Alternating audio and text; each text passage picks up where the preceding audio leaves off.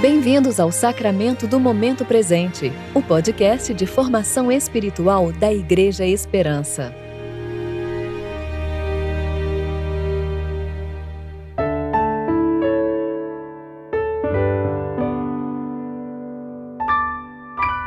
Hoje é quinta-feira, 2 de setembro de 2021, tempo de preparação para o 15º domingo após o Pentecostes. Ó Senhor, que variedade de coisas criaste! Fizeste todas elas com sabedoria. A terra está cheia de tuas criaturas. Que a glória do Senhor permaneça para sempre. O Senhor tem prazer em tudo que criou. Louvado seja o Senhor. Salmo 104, versículos 24 e 31. Eu sou Dani Braga e vou ler com vocês a reflexão de Rano Molina referente a Romanos, capítulo 2, versículos 12 a 16.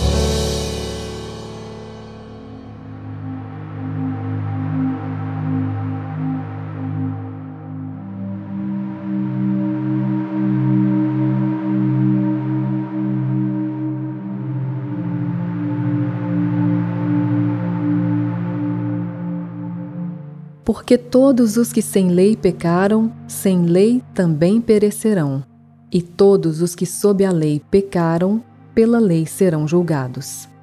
Porque os que ouvem a lei não são justos diante de Deus, mas os que praticam a lei hão de ser justificados. Porque quando os gentios, que não têm lei, fazem naturalmente as coisas que são da lei, não tendo eles lei, para si mesmos são lei, os quais mostram a obra da lei escrita no seu coração, testificando juntamente a sua consciência e os seus pensamentos, quer acusando-os, quer defendendo-os, no dia em que Deus há de julgar os segredos dos homens por Jesus Cristo, segundo o meu Evangelho.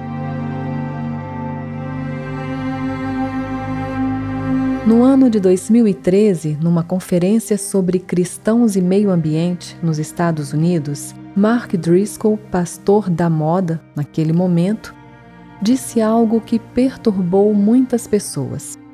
Ele disse: Eu sei quem fez o meio ambiente. Ele está voltando e vai queimar tudo. Então, sim, eu dirijo um carro grande. E depois de apresentar suas credenciais de motorista, o pastor Driscoll acrescentou: Se você dirige uma minivan, você é um mini-homem. Estes dois comentários foram uma resposta a uma pergunta sobre consumo despreocupado com combustíveis fósseis.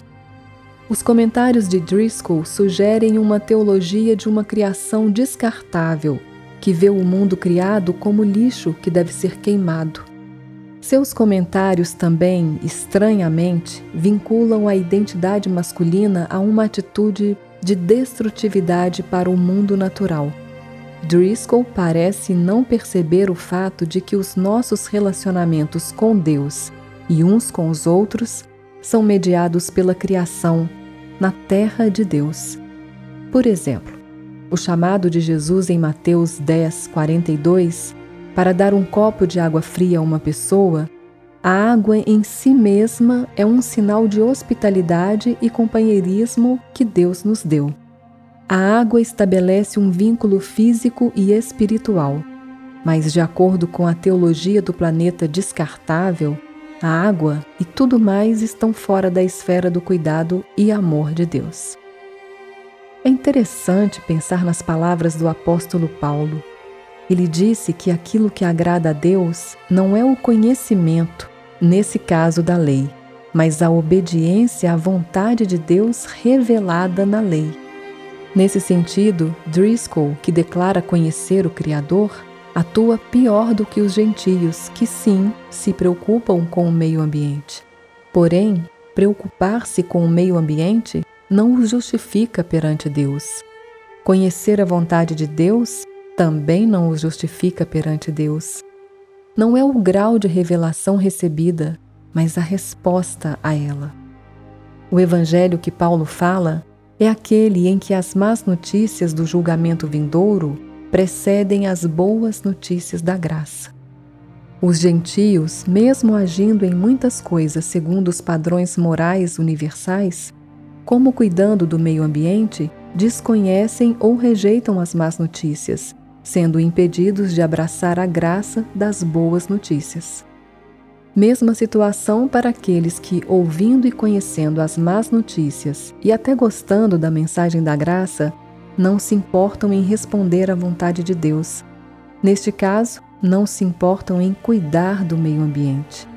Ao contrário de queimar tudo, a Bíblia ensina que o coração de Deus se preocupa profundamente com toda a criação. Em uma compreensão cristã plena das boas novas, Deus deu Jesus não apenas para a esfera humana, mas porque Deus ama a totalidade do cosmos. A humanidade e a própria Terra são renovadas e restauradas no fim dos tempos, não queimadas e substituídas. Oremos. Deus Pai Todo-Poderoso, Criador dos céus e da terra, Criador do cosmos, nos perdoe por não nos preocuparmos com o cuidado da terra Reconhecemos que muitas vezes somos piores que aqueles que não te conhecem. Ensina-nos a amar a criação como tu amas o que criaste. Renova nossas mentes para sermos mordomos fiéis até o dia que virás julgar vivos e mortos. Oramos em nome de Jesus. Amém.